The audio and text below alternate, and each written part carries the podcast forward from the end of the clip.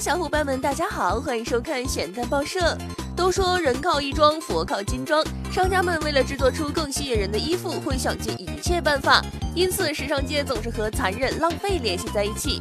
在古时候就有把动物制作成装饰的例子，并且在当时还非常流行。在十九世纪末的维多利亚时期，有一股十分奇葩的潮流，不管哪个时期，穿金戴银都是身份地位的象征。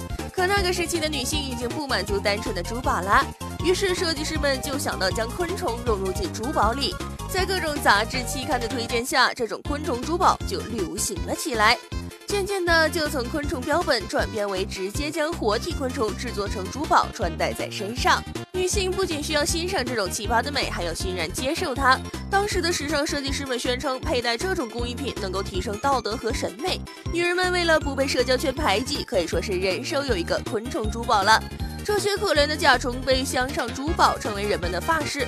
有的坚强活着的，还能在人的头上挣扎一下。别说时尚了，想到就直犯恶心。如今这种残忍的时尚虽然退出了历史的舞台，但在许多地区还有这种昆虫珠宝。想想要将虫子佩戴在身上，这些商家真的不会因为没生意而破产吗？